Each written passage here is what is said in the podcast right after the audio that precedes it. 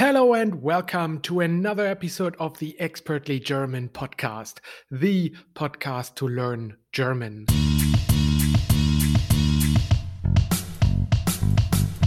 Hallo und herzlich willkommen zu einer weiteren Episode des Expertly German Podcast, dem Podcast zum Deutschlernen. The saying of the week, der Spruch der Woche ist Lügen haben kurze Beine.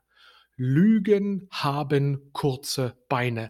Lies have short legs. That's the literal translation of this. And obviously, what it means is that lies will usually not uh, get you very far and the truth will come out eventually. So, Lügen haben kurze Beine. We start today's episode with an exercise, an exercise focused on prepositions, the deutschen Präpositionen. So I'm gonna say a sentence in English. Ich sage euch einen Satz auf Englisch, and you then have to translate it into German. I give you a moment of time. The focus here is prepositions and also to know which cases we use after prepositions and anyway, which pre prepositions to use at all. And I'm gonna help you to understand this topic of the German prepositions. So let's go. I have uh, six sentences. So we start with the first one I am playing against him. I am playing against, that's the preposition him. How would you translate this into German?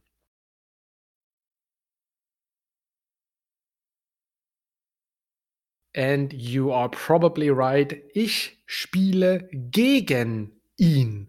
And so it's ihn because we use uh, after gegen, after the preposition gegen, the accusative case. Ich spiele gegen ihn. I am playing against him. So the preposition gegen is against. Number two, the lawyer speaks with the client or speaks to the client. In German, we would use with the lawyer speaks with the client. How would you say that in German?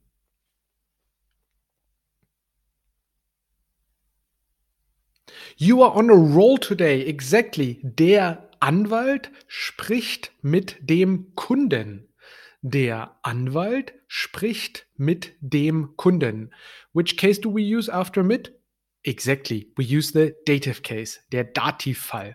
So, der Anwalt is the lawyer. And so then just spricht, conjugated, normal stuff in the present tense. And then mit dem Kunden, dem is, uh, is written with an M like mother. Mit dem Kunden. Cool. Sentence number three. She goes to work. She goes to work. Easy peasy, right? So, sie geht zur Arbeit. Sie geht zur, with an R, zur Arbeit. So here just uh, zu and after zu we use the dative case. Die Arbeit becomes zu der Arbeit and we pull zu and der together to zur. All right. Well, you know, we will get there. Next one. Number four. Marcel, just random German name, I guess. Marcel can't go outside because of the storm. Marcel can't go outside because of, that's the preposition, because of the storm. Let's see if you know how to say this in German.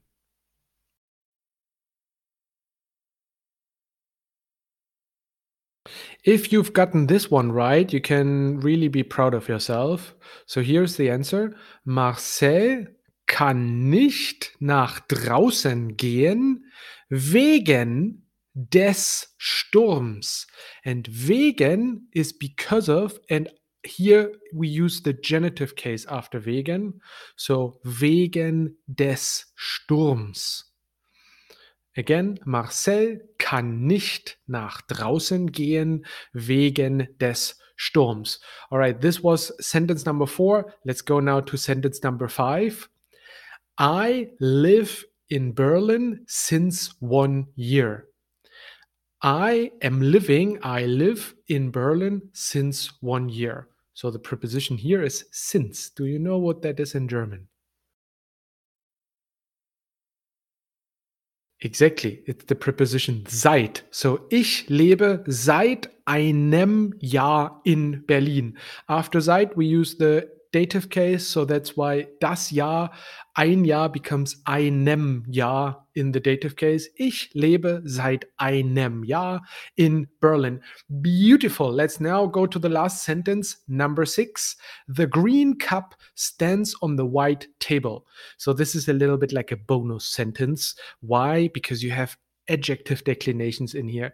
Those adjective declinations, I know.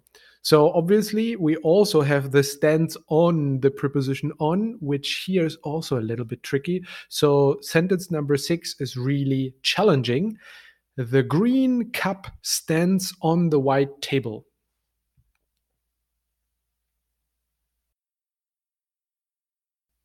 Okay, so the geniuses amongst you, or just people who listen to this podcast for a while, know that the answer is Die grüne Tasse steht auf dem weißen Tisch.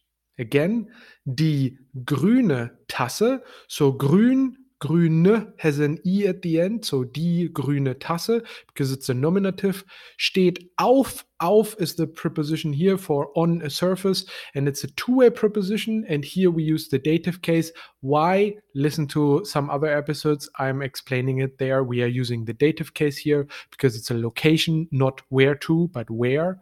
And then auf dem weißen, so at the end of the Weiß is an E and an N, N like North Pole, and then just Tisch. Auf dem weißen Tisch. All right. So if you had all of those sentences correct, you are a genius and uh, you're knowing you know the German grammar pretty well. If not, don't worry. This was not so easy to know all of this uh, perfectly correct uh, that's why we are practicing here together. Cool. So now, in order to improve your German uh, understanding and also uh, vocabulary, we go now to the news in German. Uh, I will say the sentences in German and then I will translate them into English. Before we continue with the episode, just a little reminder you can find the transcript of the podcast in the show notes below.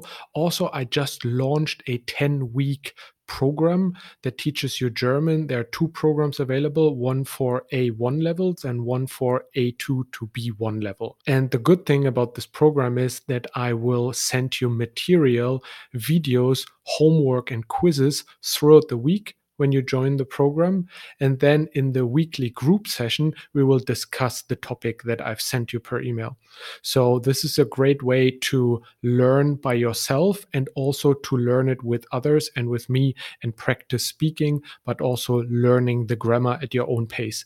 I think this is really valuable for people who kind of want to emerge themselves more into the German language in various ways. And the program is also priced pretty well. So, go to my website website expertlygerman.com and click on 10 week program. Thema Nummer 1, Topic Number 1. Eröffnung der Paralympischen Spiele. Opening of the Paralympics. Wie üblich starteten die Paralympics kurz nach dem Ende der Olympischen Winterspiele am gleichen Austragungsort Peking. So, as usual, the Paralympics have started shortly after the Olympic Winter Games have ended at the same uh, site, same location in Beijing, Peking, Beijing. Am 4. März fiel der erste Startschuss und es treten knapp 700 Athleten und Athletinnen aus rund 50 Nationen an on March 1st, the uh, the first Startschuss. I don't know how to translate this exactly here. The starting shoot, right? The Startschuss when you have um, the Olympic Games, and almost 700 athletes, Athleten und Athletinnen, masculine, feminine, from around 50 nations are participating. Aufgrund der aktuellen Ereignisse wurde das russische und belarussische Team ausgeschlossen. Because of the current situation, the Russian and the Belarus team uh, was or were excluded from the games. Während der Paralympischen Spiele messen sich die besten Sportler mit Behinderungen und treten in 30 verschiedenen Disziplinen gegeneinander an. Let me say this sentence uh, quickly again, just so that it sounds more natural. Während der Paralympischen Spiele messen sich die besten Sportler mit Behinderungen und treten in 30 verschiedenen Disziplinen gegeneinander an.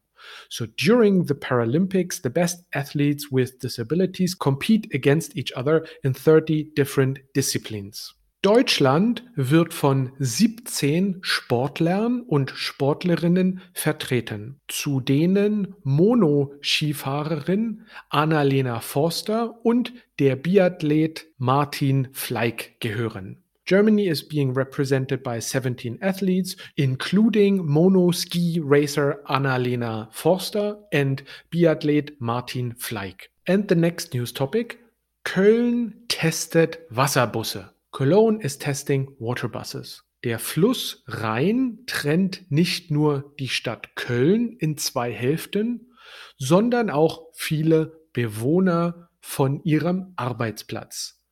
So the River Rhine is not only separating Cologne into two parts, but also many residents from their workplace. Täglich müssen tausende Pendler den Rhein mit öffentlichen Verkehrsmitteln wie zum Beispiel dem Bus oder der Bahn überqueren, um zur Arbeit und wieder nach Hause zu kommen. So daily thousands of commuters, the word commuters is Pendler, uh, so daily, thousands of commuters have to cross the Rhine uh, using public transport like bus or the train to get to their workplace and back home. Um das Verkehrsnetz der Stadt zu entlasten, will Köln, ähnlich wie bereits Hamburg, auch Schiffe einsetzen, die auch Wasserbusse genannt werden.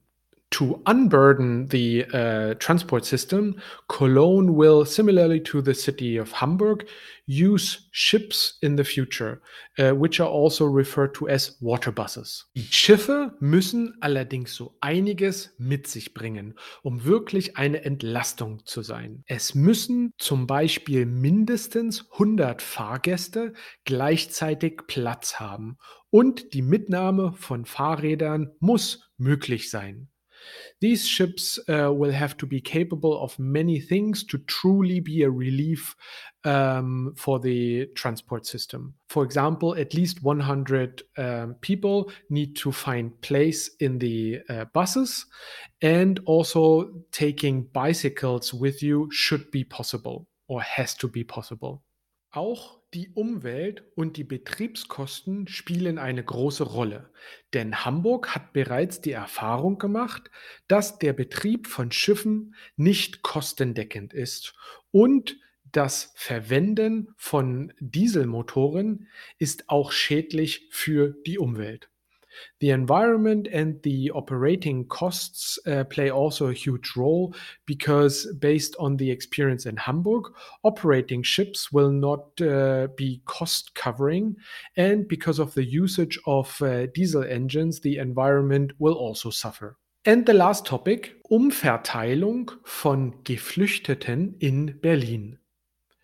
Distribution of refugees in Berlin. Seit Tagen kommen mehrere Tausende Flüchtlinge aus der Ukraine in Berlin an. Und daher meldet der Berliner Flüchtlingsrat, dass die Hauptstadt bereits total überlastet ist. For several days, thousands of refugees arrive in uh, Berlin from the Ukraine, and therefore Berlin's Council for Refugees reports that the capital is already overloaded. Daher entschied das Bundesministerium, dass Flüchtlinge auf Ankunftszentren in anderen Bundesländern umverteilt werden sollen. Therefore, the federal ministry decided to redistribute refugees to other arrival facilities in other states. Bislang sind bereits knapp 38.000 Kriegsflüchtlinge in Deutschland eingetroffen und registriert worden. Until now, almost uh, 38,000 war refugees have arrived and uh, have been registered in Germany. Allerdings könnte die Zahl bereits viel höher sein, da an der Grenze zu Deutschland keine Kontrollen stattfinden. However, the number could be already much higher since no checking is being done at the borders. Okay, so this is the end of today's episode. I hope you uh, learned some German. You had the opportunity to improve your German first with the prepositions and then with listening to news, me saying them in German, and hopefully you understanding them and expanding your vocabulary. Please join my 10 week program. Go to expertlygerman.com uh, and book a quick discovery call with me to find out how I can best help you. Cheers, guys, and bis bald.